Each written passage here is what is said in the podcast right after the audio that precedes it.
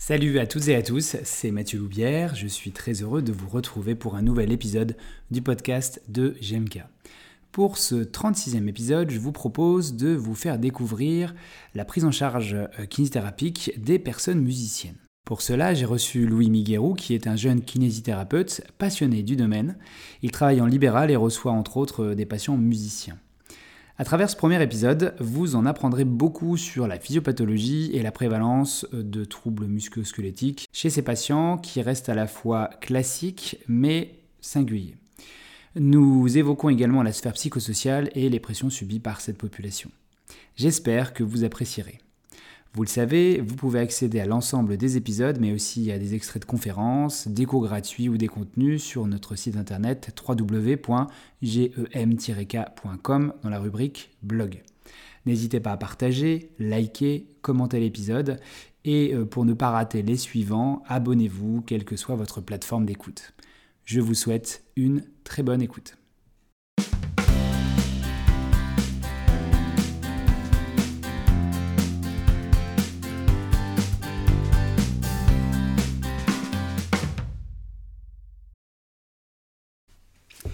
Bonjour à toutes et à tous, bienvenue pour euh, un nouvel épisode du podcast de GMK. Vous savez, c'est un rendez-vous que moi j'apprécie particulièrement parce que c'est l'occasion pour moi de, discuter avec d'autres professionnels et euh, c'est toujours euh, source de grande richesse. Alors aujourd'hui, je suis hyper content de recevoir Louis qui va se présenter juste après. on va vous parler pendant une heure du musicien. Alors moi c'est un thème que j'aime beaucoup parce que euh, vous avez peut-être déjà eu ce type de patients, ils ont des exigences particulières, ils ont euh, aussi des demandes professionnelles particulières ou même dans, dans le cadre du loisir.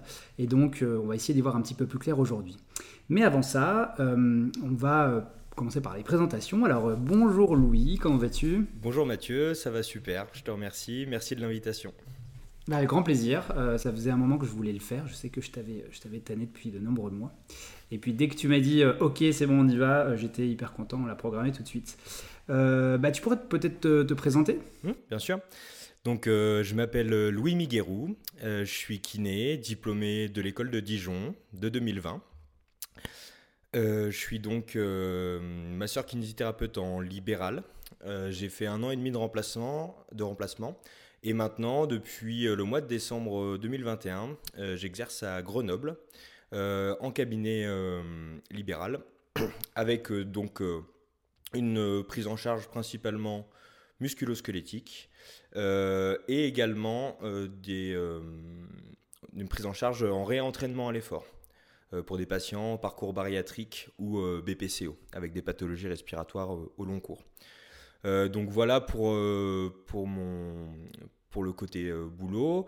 En termes de formation, euh, bah, je, suis donc, je suis sorti de l'école il n'y a pas très longtemps. J'ai fait la clinique du coureur 1.0, 1.1.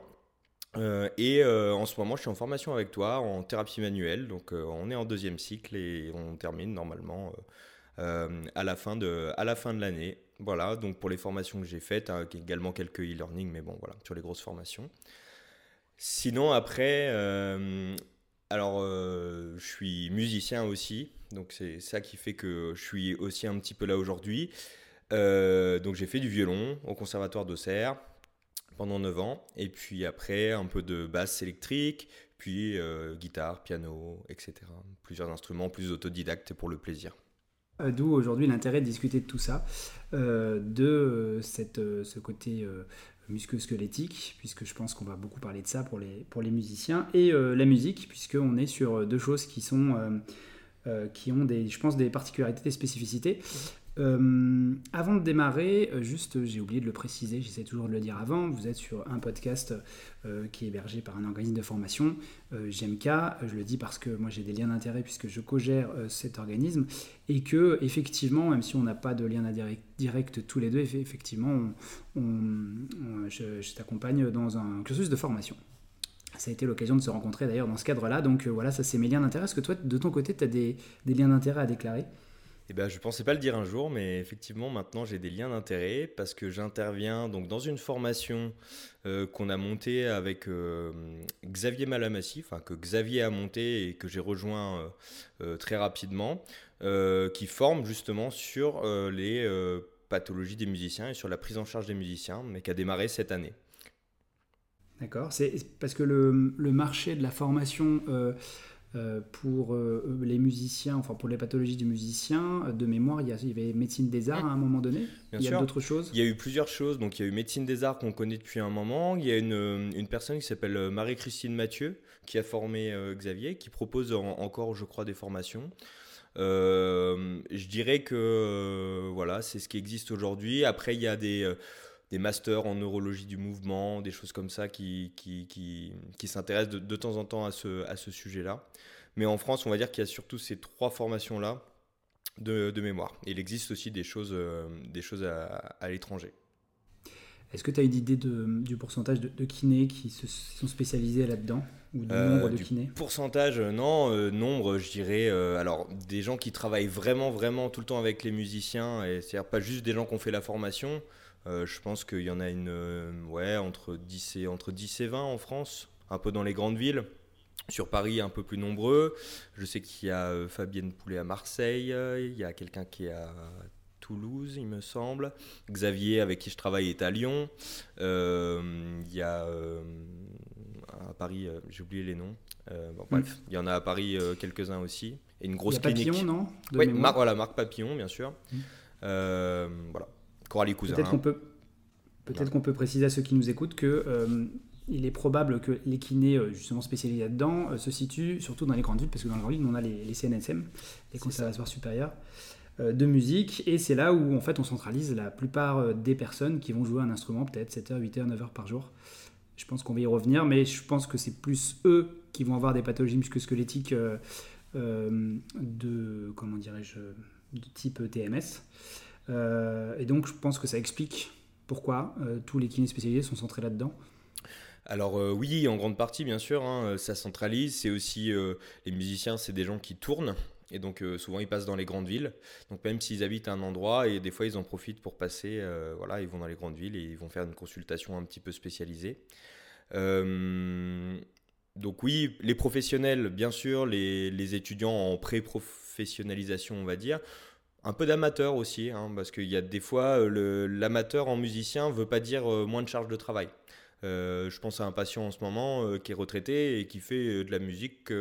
en termes de charge, ça représente à peu près ce que fait un pro dans la journée. Quoi.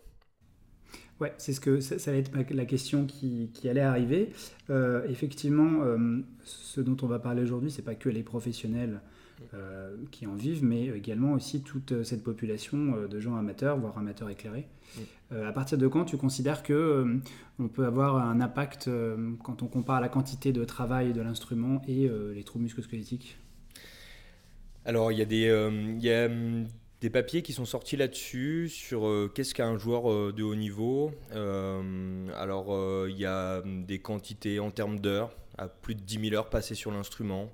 Euh, des, choses comme ça pour essayer d'identifier un petit peu euh, en termes d'années, de pratique d'instruments, des choses comme ça. Euh, c'est assez compliqué parce que effectivement, voilà, on peut avoir des profils de personnes qui sont amateurs avec des grosses charges de travail.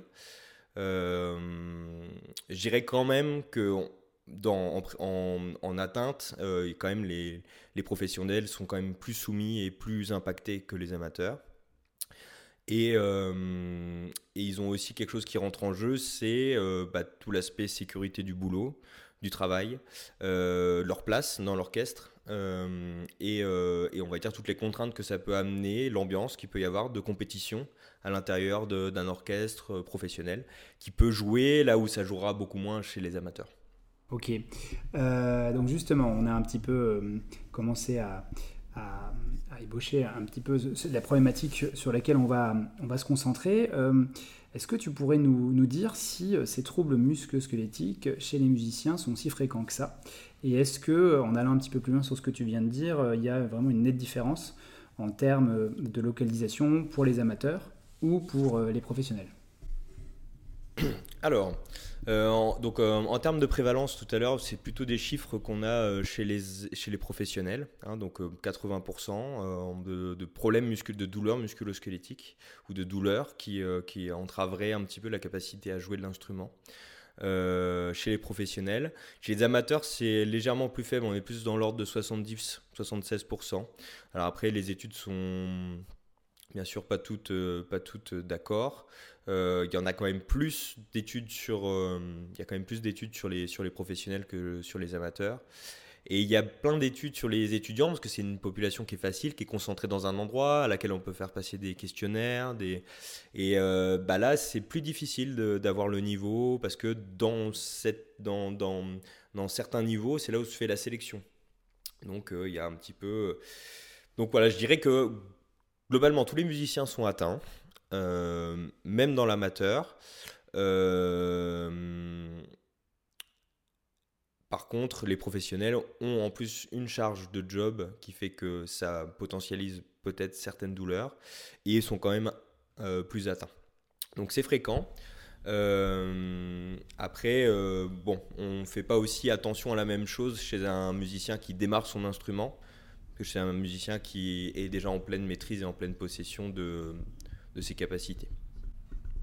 D'accord. Et cette, euh, cette, donc quand tu dis 70 à 80%, ça veut dire que euh, sur 100 patients musiciens qu'on est susceptible de voir, euh, de croiser en dehors de nos soins, il y en a 70 qui vont présenter des, symptômes de troubles musculosquelettiques. Et, et ces gens-là consultent, consultent pas, ou est-ce qu'on a une idée du, du pourcentage de consultation euh, Alors, le pourcentage de consultation, euh, alors en tête, j'ai pas un chiffre précis. Euh, par contre, il est, euh, il est montré qu'un musicien va moins consulter que quelqu'un dans la population générale. c'est possible que le chiffre traîne dans l'étude, il faudrait que je regarde. Mais, on sait pourquoi ça? Eh ben, donc, oui, on sait pourquoi. on a posé la question aux musiciens, et ce qui est ressorti, c'est bah, on va, on va pas comprendre mon problème. Quand je l'explique, euh, bah, on ne comprend pas. On ne comprend pas mes contraintes, ce à quoi je suis soumis. Euh, ou en tout cas, pas avec la finesse et l'exigence avec laquelle je joue de mon instrument. Euh, il y a quand même dans la formation aujourd'hui en, en, France musicale, dans des hauts conservatoires, une forme d'élitisme et qui se retranscrit aussi derrière dans les exigences de traitement. Et donc euh, un kiné euh, qui maîtrise pas ou un professionnel de santé qui maîtrise pas euh, le jargon, les contraintes que peut représenter le jeu d'un instrument, même des fois des instruments très particuliers. Hein. je pense comme ça à la viole de gambe, des, instruments que j'avais pas forcément beaucoup vu jouer, et ben, de se dire ah oui là il doit tenir son archet comme ça. même en étant initié musicalement, des fois on est encore on est surpris par certaines choses. Il y a des choses dont on ne se doute pas.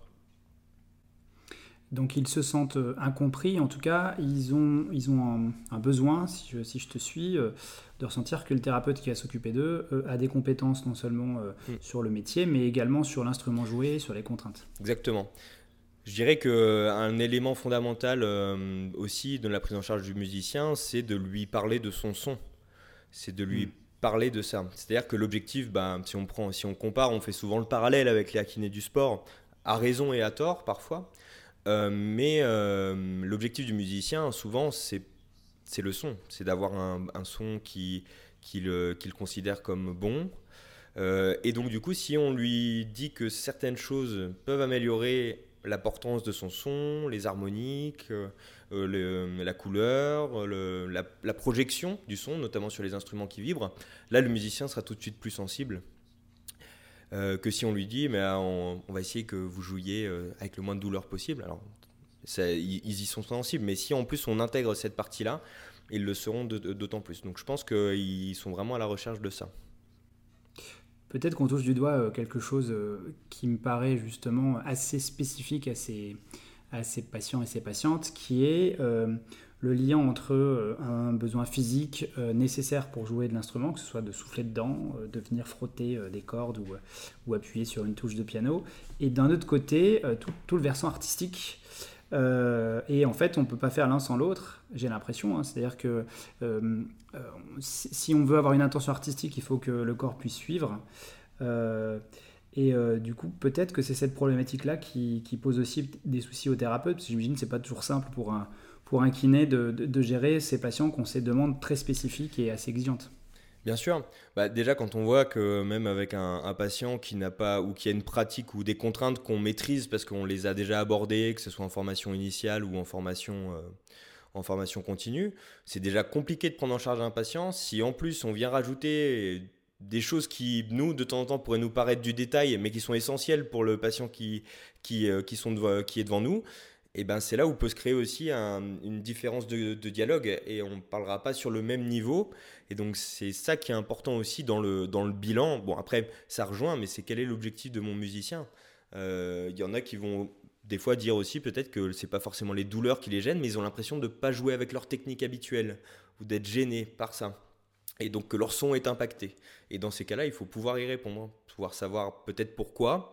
Euh, et d'essayer de, nous trouver le juste milieu aussi entre la, la remise en cause d'une position, parce qu'on n'est pas là pour ça, on n'est pas là pour apprendre aux gens à jouer de leur instrument, mais en même temps les guider vers une, une posture ou une position qui serait plus, euh, plus optimale.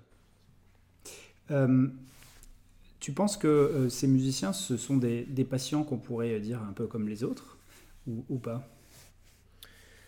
Oui, ils sont comme les autres dans le sens où euh, il faut euh, qu'on aille évaluer chez eux euh, bah, toute leur sphère biopsychosociale. Donc ça, c'est quelque chose qu'on, bien sûr, on essaye de mettre en place avec tous nos patients.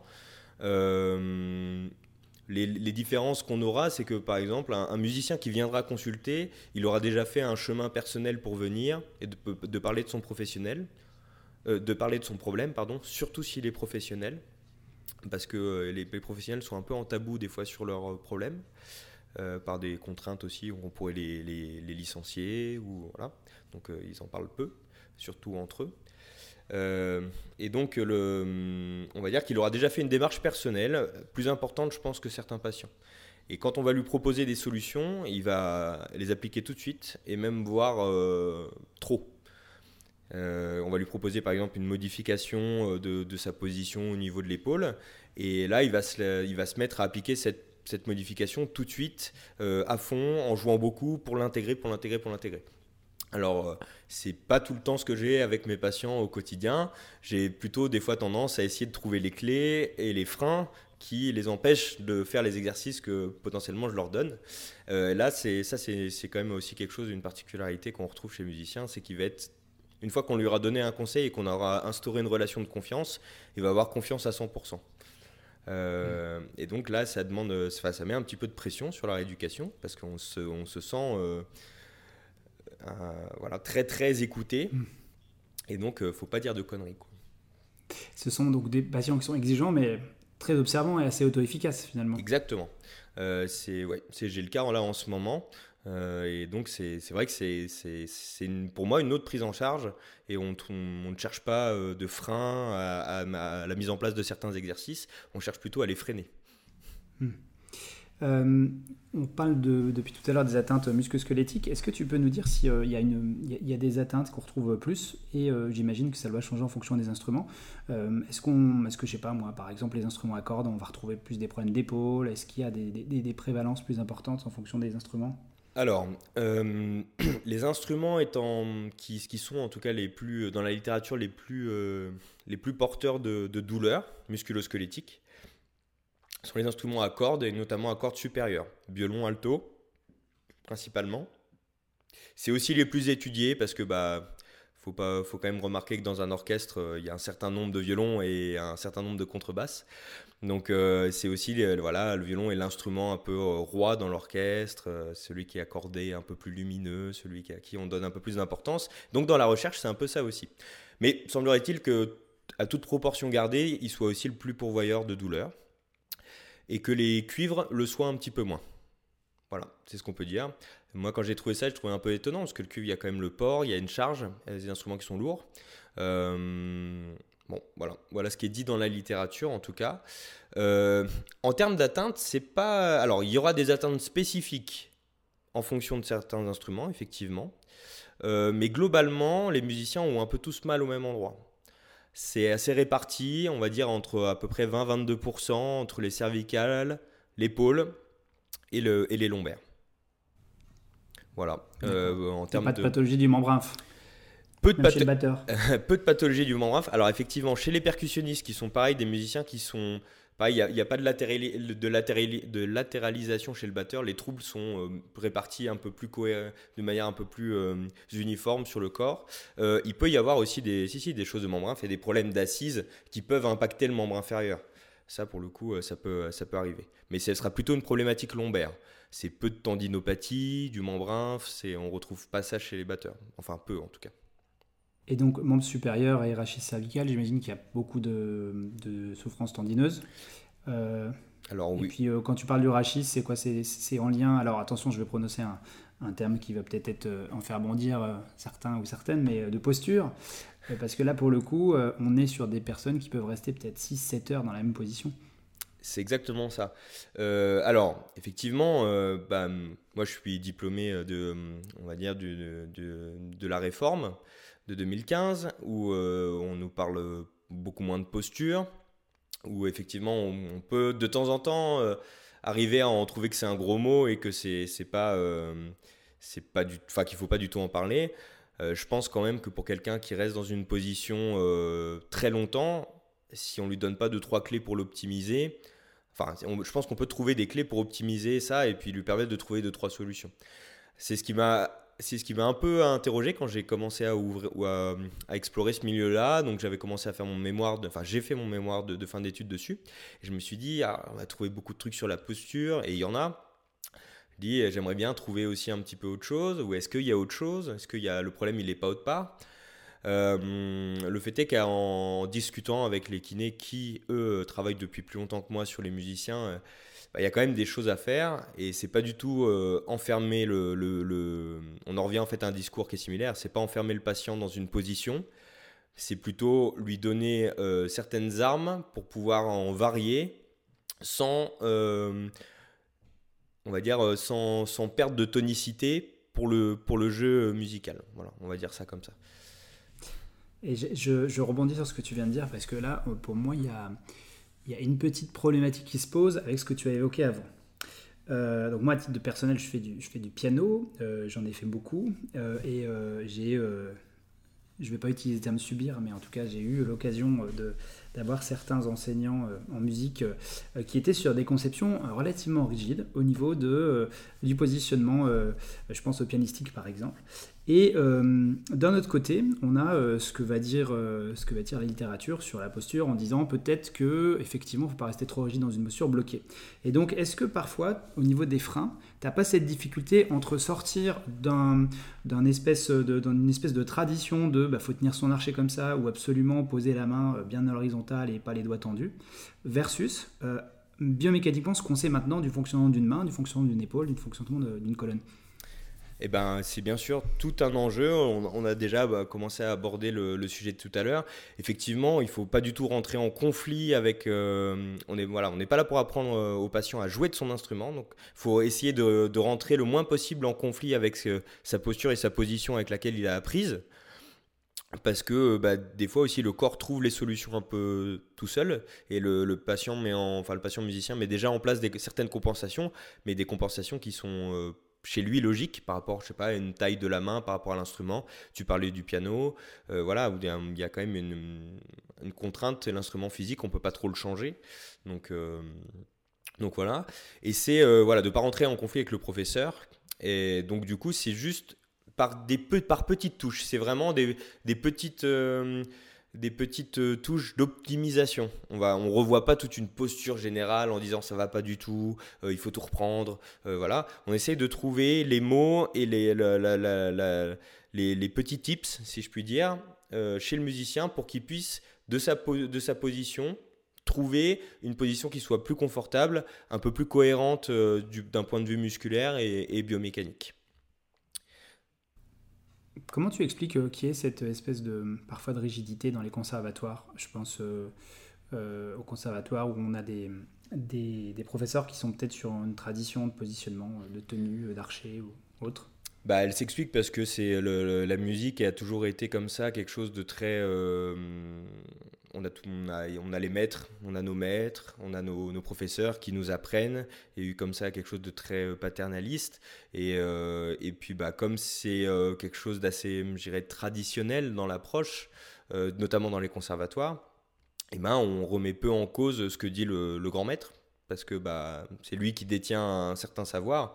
Et donc, on va l'écouter sans forcément se se poser de questions sans forcément euh, voilà et puis s'il nous dit bah c'est normal t'as mal euh, tu joues c'est bien. Si t'as mal ça veut dire que tu travailles bien.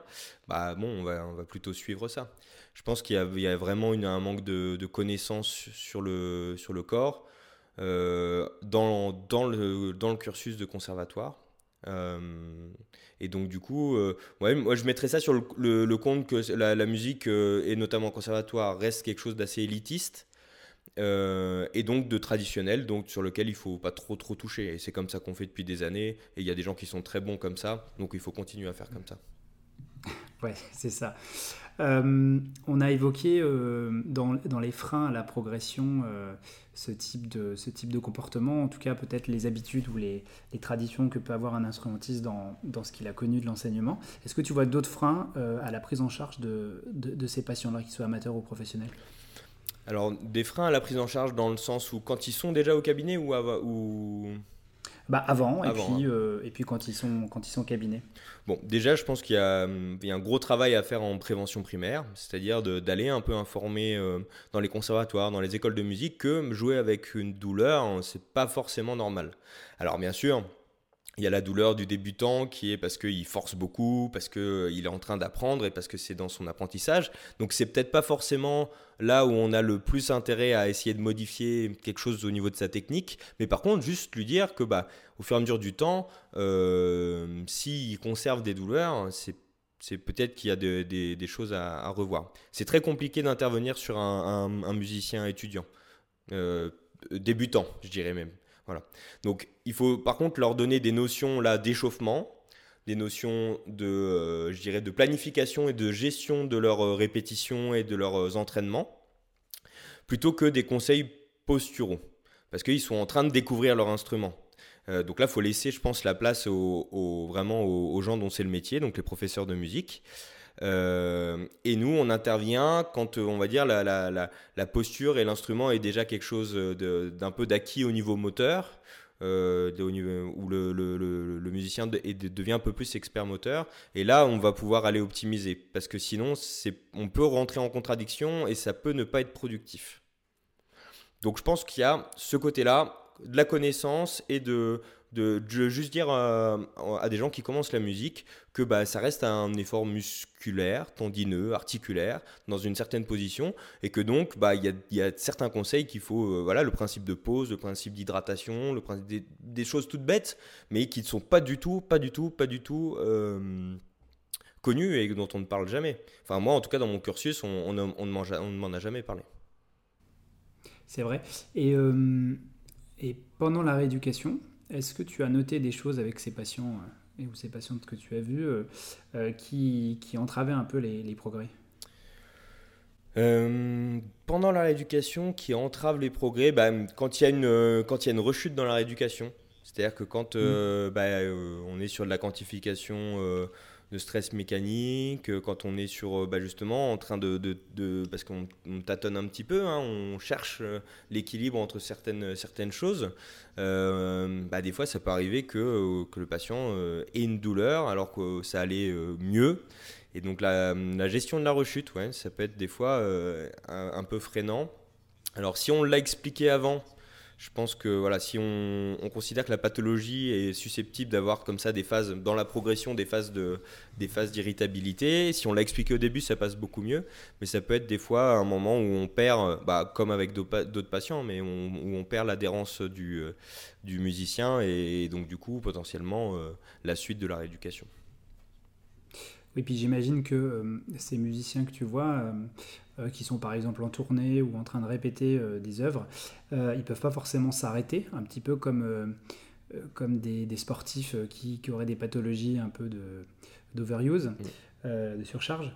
Et peut-être que ça peut être aussi un, un frein. Je peux me permettre de, de, d'avancer sur une, autre question par rapport aux, pressions, parce que tu as parlé effectivement des, des, pressions, des concurrences qui existent entre musiciens. C'est vrai que dans un orchestre, lorsqu'il y a euh, tu me dis si je me trompe, mais euh, par exemple, quand il y a un poste, un pupitre qui s'ouvre, je sais pas, au niveau des violons par exemple, euh, il y a une concurrence qui se met en place, il y a un concours d'entrée. Et une fois qu'on est dans l'orchestre, bah, en fait, il faut aussi continuer de faire ses preuves. Et ça, j'imagine que ce sont des pressions qui, sont, qui sont dures pour ces, pour ces patients qui se retrouvent blessés, peuvent peut-être soit perdre leur place, ou en tout cas être être mis, mis sur un autre positionnement dans l'orchestre. Est-ce que tu, tu, tu, crois que ces, ces, pressions ont un impact majeur dans le spectre euh, psychosocial euh, de la progression de ces patients? Oui, tout à fait. Euh, et puis en plus, c'est pour le coup quelque chose qui est très étudié et qui est, très, qui est, qui est assez, assez lisible dans la littérature. Que tout ce qui est les facteurs, donc déjà d'exposition à, à, un public, donc à un jugement, oui. d'exposition au chef d'orchestre, d'exposition aux collègues, d'autocritique euh, de, on va dire de, considération de soi par rapport à son jeu, par rapport à son instrument, sont des facteurs qui sont euh, très importants dans l'apparition de troubles musculosquelettiques et parfois dans le maintien de certaines douleurs dont on connaît aujourd'hui euh, voilà, que ces, facteurs peuvent influer grandement. Sur, le sur le ressenti douloureux et, et oblige de temps, enfin des fois force le musicien à rester dans une situation qui n'est pas du tout confortable. Hmm. Euh, donc euh, oui, il y a de la compétition. Euh, c'est, on n'est pas, enfin, il y a un concours d'entrée, les places sont chères parce qu'il y a du monde. donc du coup, il y a, il y a aussi après, une fois qu'on est rentré, la compétition qu'il y a dans, dans l'orchestre en lui-même. Il y a la pression du chef d'orchestre. Hein. il y a des chefs d'orchestre qui sont plus pathogènes que d'autres dans leur manière de faire répéter, dans dans les œuvres jouées aussi. Hein. Les œuvres jouées sont un, sont, un, sont un, facteur. Mais il est évident que le côté euh, psychosocial joue un, un, rôle euh, très très clair et très net euh, dans, dans l'apparition et le maintien de certaines douleurs. Je fais juste une, une aparté au moment où tu as parlé d'un un chef d'orchestre qui pourrait être un petit peu dur. Euh, j'ai pensé au, film Whiplash, euh, qui est euh, une représentation extrême. Mais alors, si, celles et ceux qui nous écoutent n'ont pas vu cet extraordinaire film, il y a tout dedans, notamment au niveau de l'impact psychosocial d'une pression. Bon, là, on est plus sur quelque chose de très. J'utilise le terme pervers narcissique, même s'il est, il est, il est, il, est, il est discutable aujourd'hui en psychologie, mais en tout cas, on est sur sur un, comment on appelle ça, un harcèlement. Euh, et je pense que dans, les, dans certains orchestres, ça doit exister, ça. Ouais, alors peut-être pas euh, dans les mêmes proportions. Mais qui est un chef-d'œuvre au passage. Hein. ouais, avec des, super, des, des, des, morceaux, de, des solos, des solos de, de batterie qui sont extraordinaires. Exactement, ouais. Euh, ouais, ouais, non, bah, c'est un peu, voilà, c'est caricatural, mais, euh, mais dedans, dans, dans, le film, euh, si on peut faire pas mal de parallèles avec ce, dont on parle depuis tout à l'heure, hein, on voit le mec qui, qui joue jusqu'à saigner des, des, doigts, parce que son objectif c'est le son, c'est le rythme, mais lui, saigner, avoir mal, il s'en fout, quoi. Un, un mhm. sportif qui saigne, on va dire, on va dire si c'est dans la performance, il y fera peut-être pas attention, mais si c'est en entraînement, bah, il sait qu'il va falloir qu'il se gère un peu plus, en tout cas ils ont un peu plus de notions. Là, lui, il y va, tête baissée, boum, boum, boum, on y va, jusqu'à temps que ça passe, quoi. Et en hmm. force, pour le coup. Et euh, ouais, je pense qu'il y a beaucoup de parallèles qu'on peut faire entre les sportifs de niveau qui ont, euh, je pense notamment aux petits sports, entre guillemets, pas petits dans, dans, les, dans, la charge physique, mais plutôt euh, dans, parce qu'ils ne sont pas médiatisés, parce qu'il n'y a pas d'argent. Pensons par exemple dans les Jeux Olympiques au bobsleigh par exemple, où vous allez avoir des personnes qui vont euh, en chier toute l'année, qui vont bosser comme des malades pour une échéance.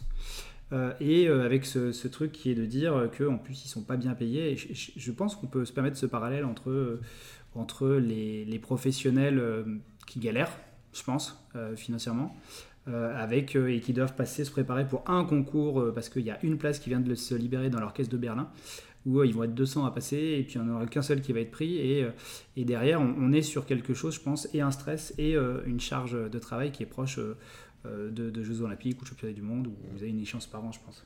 Bien sûr. Alors après, c'est vrai que là, depuis tout à l'heure, on parle beaucoup du, de la musique classique, mais il y a aussi d'autres systèmes. Hein, toute la musique actuelle, ça marche pas du tout comme ça. C'est pas des orchestres, c'est des groupes. Donc il y a aussi une, des fois une certaine précarité. Euh, tu parlais de frein tout à l'heure, la précarité. Hein. Quand on aujourd'hui, moi, quand je propose un, bilan à un musicien, c'est un bilan qui dure une heure, une heure et demie, voire deux heures. Mhm. c'est un bilan que je vais proposer à à peu près une cinquantaine d'euros. et ben, il y a des personnes pour qui c'est un frein. Et il y a un musicien qui a un problème. Bah bon, donc du coup, euh, on essaye de, de temps en temps, euh, essayer de, on essaye de s'arranger, hein, mais c'est pas évident pour lui de venir consulter et de venir dépenser 50 euh, euros pour voir un kiné. Mm. Qui, alors même si on essaye de faire beaucoup de choses à la première séance et on, on, se voit pas trop régulièrement, c'est plus des points avec un suivi sur du long terme. Bah, ça peut être un facteur limitant dans la prise en charge, mm. la précarité de, de, certains musiciens qui, au niveau financier, sont déjà just pour vivre. Mm. Tu parlais justement de la. Euh, tu as tout à fait raison euh, de, de, faire ce point-là parce que euh, tu parles, on parlait beaucoup de la musique classique. J'ai une question. Est-ce que tu, dans les études, c'est surtout des populations de musiciens classiques qui sont étudiées ou il y a un peu de tout Il y a de la musique actuelle, des, la, variété, etc. en proportion, c'est énormément de, musique classique, un petit peu de. En fait, ce qui est, ce qui est simple, c'est c'est un, orchestre, c'est pareil, c'est une population qui se voit souvent, qui est souvent au même endroit, donc à étudier, elle, est, elle est beaucoup plus simple. pareil pour les étudiants. Euh, dans, le, dans les écoles de jazz, on a quand même quelques études aussi, dans les cursus de jazz. Par contre, en musique actuelle, beaucoup moins. Beaucoup moins, beaucoup moins d'études. Euh, parce que bah, population plus difficile à recruter, à étudier, qui est en tournée à droite à gauche, machin et tout. Mhm. Donc euh, beaucoup plus difficile.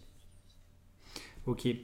Euh, bon, mais déjà, on a fait un petit état des lieux euh, des, euh, des, pathologies musculosquelettiques. Juste un truc qu'on a peut-être oublié. Moi, je suis absolument nul dans cette pathologie-là, mais est-ce qu'il y a des dystonies ou des choses comme ça Alors, c'est vrai qu'on n'a on a pas, beaucoup, on pas beaucoup parlé des, des, pathologies. On va juste refaire un petit point. Donc, beaucoup de, beaucoup de pathologies, on va dire, de surcharge musculosquelettique, dans laquelle on va, on va trouver principalement on va dire spécifiquement quelque chose qu'on appelle l'overuse syndrome ou le syndrome de surutilisation, euh, qui peut être donc spécifique s'il euh, y a une imagerie positive, donc euh, une tendinopathie, une ténosynovite.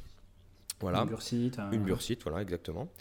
ou non spécifique, c'est-à-dire que chez le musicien, on a de temps en temps donc un, trouble inflammatoire musculaire qui est présent avec une imagerie bon, qui n'est qui est pas du tout nette, pas en faveur d'une tendinopathie. Et donc là, on sera euh, dans le cadre qu'on appelle communément un overuse syndrome ou un syndrome de surutilisation, du coup non spécifique.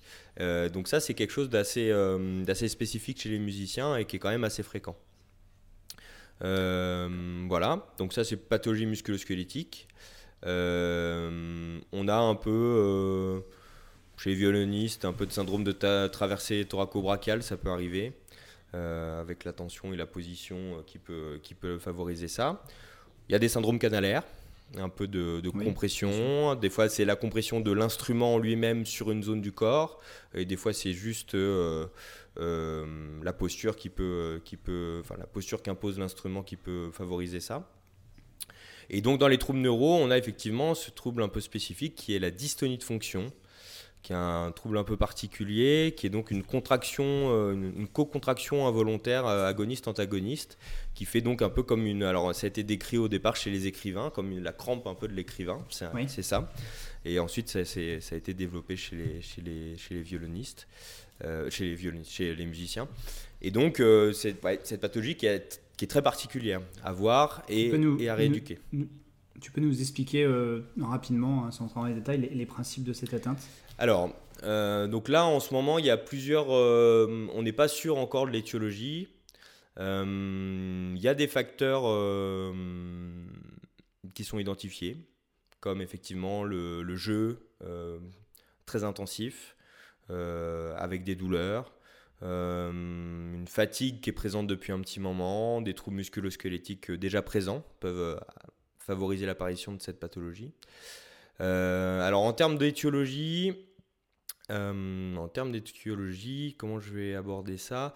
Le truc le plus, euh, enfin, qui me semble parler le mieux, c'est justement un continuum qui a été proposé par un, auteur qui s'appelle euh, Alten Müller, qui travaille beaucoup sur cette, sur cette pathologie et qui lui fait un continuum entre le trouble musculo-squelettique et l'atteinte et l'atteinte neurologique.